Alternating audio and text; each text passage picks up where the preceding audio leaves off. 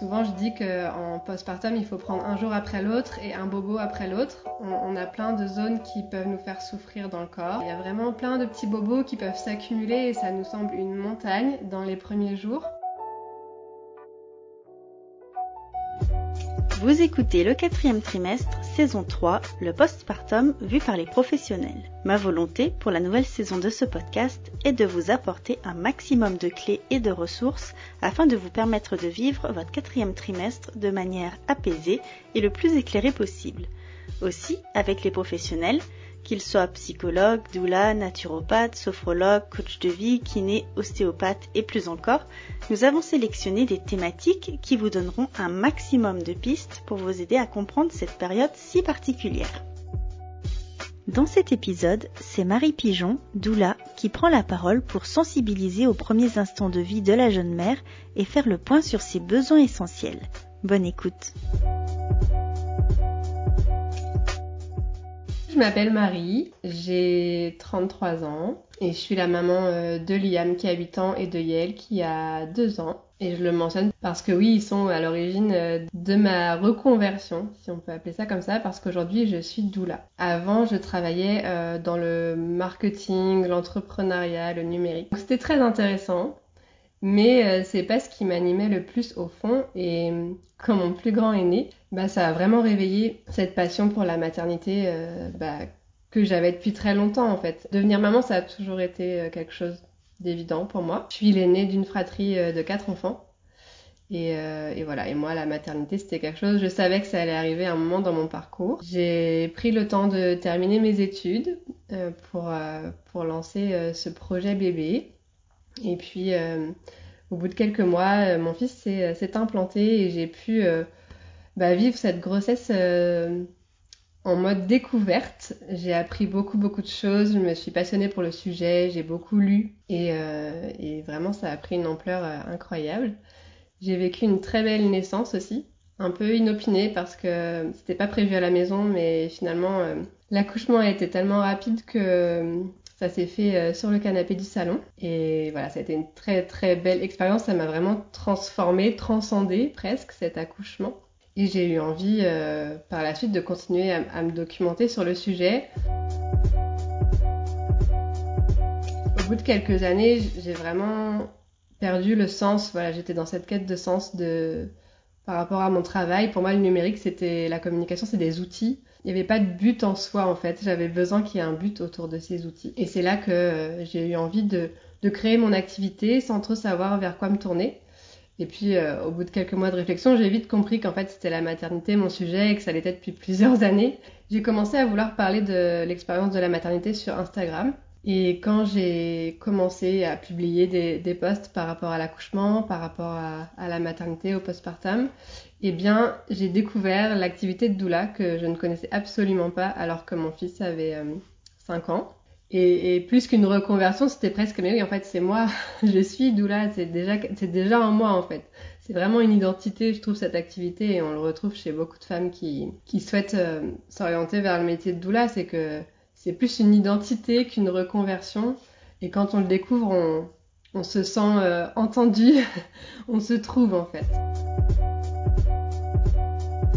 Une doula, c'est une accompagnante une doula, c'est une personne qui va être là pour cheminer euh, avec la femme, le couple, la famille qui l'aura choisi. Et donc, elle peut prendre plein de formes. Cet accompagnement, il est, multiple selon, euh, selon la famille et selon la doula. Une doula, ça va remplir sa caisse à outils de, connaissances, de pratiques. Et puis, en effet, elle va transmettre de façon euh, individualisée, personnalisée à chaque famille selon bah, leurs souhaits, leur vision de la maternité, de la parentalité.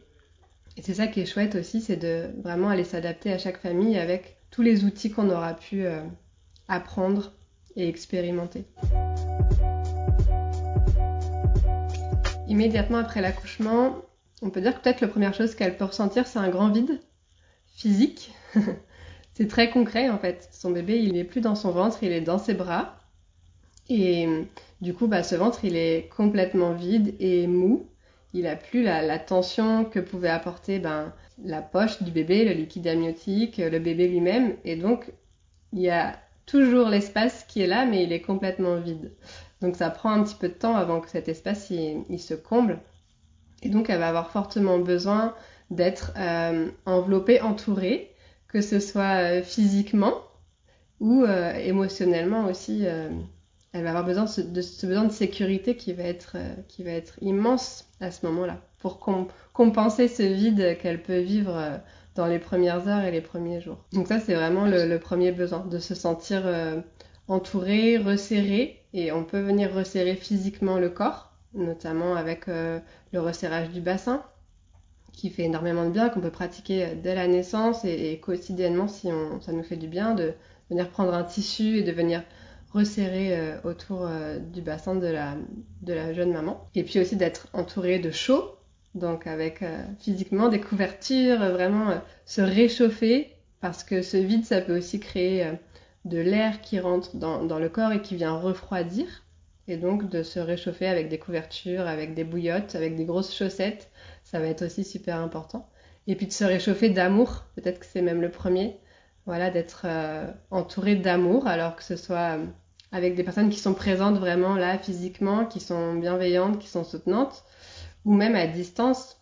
On parle beaucoup du village. Le village, il est aujourd'hui aussi euh, un village virtuel, mais non moins important, euh, de recevoir des messages de soutien, des messages euh, d'amour. C'est vraiment tout aussi important que d'avoir son conjoint et les soignants dans l'idéal, ou des professionnels, ou ses amis proches qui peuvent venir physiquement bah, entourer la mère de, câlins et puis de soutien pratico-pratique. Il y a aussi ce changement d'identité qui intervient assez rapidement. En fait, c'est un, switch qui, arrive juste à la naissance où on devient mère, même si c'est pas forcément euh, le premier bébé, mais c'est encore plus fort quand c'est le premier. On devient mère, euh, ben voilà, d'un jour à l'autre et apprivoiser cette identité, c'est vraiment bouleversant. Et du coup, on a ce sentiment d'appartenance, ce besoin d'appartenance qui peut être aussi un peu bousculé. On, passe d'un groupe où euh, peut-être s'il n'y avait pas d'enfants et on était avec des personnes, des adultes sans enfants et on n'appartient plus vraiment à ce groupe, même si c'est toujours nos amis. Et on va devoir aller se créer euh, des liens avec d'autres personnes peut-être qui ont, euh, qui ont des enfants. On va changer de groupe, même si on n'en prend pas conscience, il y a vraiment ce, ce, passage qui se fait. Et le besoin d'appartenance, il est hyper fort pour l'humain. Et donc d'aller à la rencontre aussi de, d'autres personnes, d'autres euh, jeunes mamans qui vivent la même chose que nous. Il y a des cercles, il y a des associations, il y a des groupes, il y a des lieux d'accueil qui peuvent permettre de se reconnecter avec euh, d'autres personnes, d'autres adultes et d'autres familles pour comprendre voilà à quel groupe on appartient euh, maintenant. Moi, ça m'a marqué. avec mon premier, j'ai passé un postpartum très seul. J'en ai pas forcément souffert ça dépend aussi de la personnalité de chacun. Je pense que c'est important à prendre en compte. Mais oui, j'ai vraiment été dans cette symbiose avec mon bébé et j'étais euh, assez isolée. On n'était pas dans la ville où il y avait euh, nos familles. Et donc j'ai passé euh, trois mois en gros sur le canapé avec mon fils à l'allaiter. Et c'était à la fois doux et en même temps on peut se sentir jugé aussi de, de ces moments-là où on est plus dans la société, où on n'est plus dans l'action, dans la productivité, mais on a besoin de ce temps-là. On a besoin de le prendre ce temps-là. Ce qu'on oublie beaucoup, c'est que euh, l'accouchement, la maternité et puis euh, la naissance, juste après, il y a une période de convalescence. C'est vraiment à prendre en compte. On n'est pas juste devenu une maman, on est aussi un corps qui a besoin de guérir, qui a besoin de se reposer. On a besoin de se reconstruire intérieurement je fais souvent le parallèle avec le fait que si on se cassait la jambe, eh bien, euh, il y aurait du monde pour venir euh, nous aider, nous servir à manger, euh, faire le ménage, bah, voir si on est bien et s'occuper de nous. Là, la guérison et la plaie et la blessure, elle est interne, mais elle est vraiment présente. Il y a l'utérus qui cicatrise pendant le postpartum. On parle souvent des six premières semaines avec les lochis, les pertes de sang. Pourquoi on perd du sang pendant six semaines? C'est parce qu'on est en cicatrisation, on a une plaie que personne ne voit, même pas nous-mêmes, mais elle est vraiment présente à l'intérieur de nous et on a besoin qu'elle cicatrise. Il y a plein de choses qui se passent au niveau des hormones. il y a euh, un changement total des hormones parce qu'on switch entre euh, bah, les hormones qui ont aidé à la grossesse, à faire grossir bébé, euh, celle qui a été super présente pendant l'accouchement, notamment l'ocytocine. L'ocytocine, c'est comme une drogue en fait, ça amène énormément de plaisir au cerveau, ça vient lui donner de la force pour la naissance. Et puis, bah, juste après la naissance du bébé et la délivrance du placenta, on a bah, ces hormones qui chutent d'un coup parce qu'elles étaient hyper présentes dans le corps. Et puis au bout de 2-3 jours, il y a ce qu'on appelle une chute des hormones. En fait, ce qui se passe, c'est que le corps en sécrète beaucoup moins d'un coup. Et donc, euh, c'est presque on, comme quand on fait un, sevrage euh, bah d'une drogue, on a un gros changement au niveau euh, du cerveau qui se passe. Le point positif, c'est que cette ocytocine, on peut continuer à la produire et elle est même hyper favorable et il faut continuer à aller la stimuler dans notre corps. Donc par tout ce qu'on a dit avant sur euh, le prendre soin euh, du corps et par aussi euh, le lien avec son bébé parce que de se connecter avec son bébé en postpartum, ça va permettre à cette ocytocine de se produire et ça va permettre au lien de se créer entre bébé et soi. Donc après, c'est quelque chose de vertueux. Plus on a d'ocytocine, plus on a de récepteurs ocytocine, et puis plus on peut encore euh, en, produire. Donc vraiment se dire qu'est-ce qui me fait du bien au quotidien, comment je peux prendre même 5 minutes dans chaque jour pour euh, avoir un moment qui est hyper ressourçant pour moi. Est-ce que c'est euh, manger un peu de chocolat? Est-ce que c'est prendre une douche toute seule? Est-ce que c'est dormir 20 minutes? Est-ce que c'est lire un peu? Vraiment peut-être se lister pendant la grossesse. Qu'est-ce qui me ferait plaisir euh, dans mon quotidien, qu'est-ce que j'aime faire et qui m'apporte beaucoup de, joie et voilà de calme? Et de pouvoir piocher dans cette liste par la suite en postpartum euh, pour se ressourcer. Ça peut être appeler une personne en particulier. Chaque jour, penser à prendre ce moment-là, ça c'est hyper important et c'est pas le plus facile. Donc se mettre des petits rappels, des fiches sur le frigo, des rappels sur son téléphone pour se dire ah là c'est mes 5 minutes à moi. Et pareil pour l'autre parent. L'ocytocine, c'est une hormone universelle chez chaque être humain à tous les stades de la vie. C'est vraiment une hormone avec laquelle on avance au quotidien, euh, qu'on soit enceinte ou pas. C'est l'hormone qui permet l'amour, en fait, c'est l'hormone de l'amour, c'est l'hormone de l'attachement. Donc quand vous ressentez euh, un élan d'amour, des papillons dans le ventre, des choses comme ça, c'est l'ocytocine. Quand vous ressentez du bien-être à être avec euh, votre famille, vos amis, c'est l'ocytocine. Après, on en parle beaucoup au niveau de la maternité parce que ocytocine, ça veut dire accouchement rapide en grec. Donc c'est vraiment l'hormone qui est censée euh, faciliter l'arrivée de bébé et qui va venir euh, contracter l'utérus au moment de la naissance. Il y a un besoin, notamment pendant l'accouchement, qui est le besoin d'intimité. Et peut-être que ce besoin d'intimité, on en parle pour la naissance et il, est hyper important et il n'est pas toujours respecté, notamment dans les structures hospitalières, d'être dans un cocon. L'ocytocine, c'est l'hormone de l'amour, donc c'est aussi l'hormone de la sexualité. Et être dans, on va dire, les mêmes conditions euh, que quand on a un rapport intime avec euh, son partenaire lors de la naissance, bah, c'est aussi quelque chose qui va beaucoup faciliter la sécrétion de l'ocytocine et donc la naissance, donc d'être peut-être pas en pleine lumière, avec euh, des sons qui sont étouffés, avec une, ou une musique qui nous plaît, d'être en intimité avec des personnes avec qui on se sent en confiance, en sécurité euh, affective. Ça, ça va être hyper important. Et en postpartum, c'est pareil, on a besoin aussi de cette intimité, de cette sécurité affective, de pas être submergé par des visites peut-être, par des personnes qui seraient extérieures, qu'on voit peut-être pas très souvent, mais qui là, à l'occasion de la naissance du bébé, viennent nous voir. Bah, peut-être retarder un peu ces visites-là et vraiment préserver dans les premiers jours, premières semaines, cette bulle d'intimité qui va nous aider à venir sécréter cette ocytocine.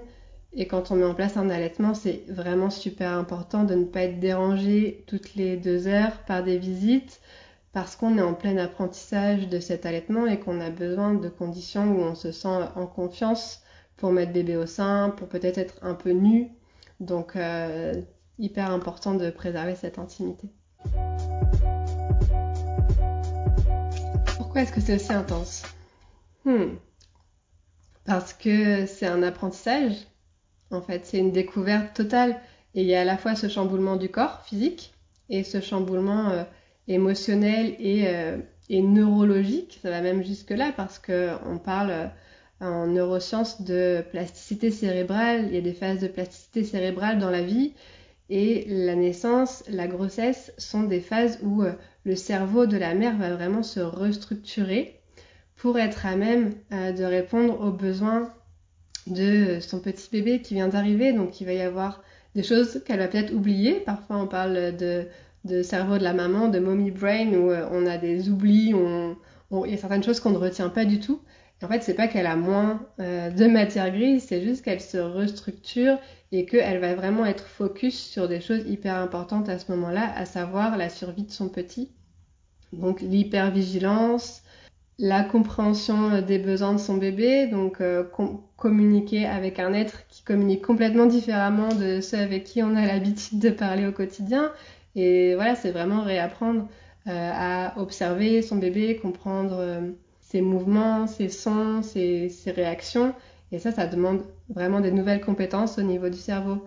Donc il y a cette restructuration qui, qui est assez intense, qui se fait au long de la grossesse, mais encore plus le long des premières semaines euh, après l'accouchement. Donc ça c'est pour la partie euh, émotionnelle et puis il y a le, chamboulement physique du coup de, convalescence. Souvent je dis qu'en postpartum il faut prendre un jour après l'autre et un bobo après l'autre. On, a plein de zones qui peuvent nous faire souffrir dans le corps. Ça peut être les seins, ça peut être au niveau du périnée, ça peut être une cicatrice de césarienne, une cicatrice d'épisiotomie, on peut avoir euh, des infections urinaires qui s'installent ou des mycoses. On peut avoir euh, des douleurs dans les jambes. On peut avoir un peu d'hypertension. Enfin voilà, il y a vraiment plein de petits bobos qui peuvent s'accumuler et ça nous semble une montagne dans les premiers jours. Et de se dire, ok, comment je peux agir là sur ce qui me fait le plus souffrir tout de suite? Qu'est-ce que c'est dans mon corps? Prendre le temps de faire ce petit scan corporel de je prends le temps de respirer. Quand c'est possible, je m'allonge sur le dos et je viens voir dans mon corps où est-ce que j'ai mal et en fonction de ce qui ressort le plus, ben, qu'est-ce que je peux mettre en place, qu'est-ce que j'ai comme outil? C'est vraiment voilà la première semaine de prendre le temps de s'écouter et puis la deuxième semaine si on, commence à avoir envie euh, bah, de bouger un peu dans sa maison ou même d'aller un peu dehors selon aussi la saison, euh, c'est complètement ok, faut juste le faire en fonction de soi et pas en fonction de, des attentes de nos, proches ou euh, des voisins ou voilà, de ce qu'on pense qu'on devrait faire. Un immense merci à Marie pour ses éclairages et ses éléments de réponse. N'oubliez pas que si ces podcasts sont voués à vous apporter un maximum de pistes de réflexion, ils ne remplaceront jamais la consultation d'un professionnel. À ce propos, vous pouvez désormais retrouver le cercle des professionnels du postpartum sur le site www.le4trimestre.com, des professionnels que le quatrième trimestre recommande. Je vous dis à très vite.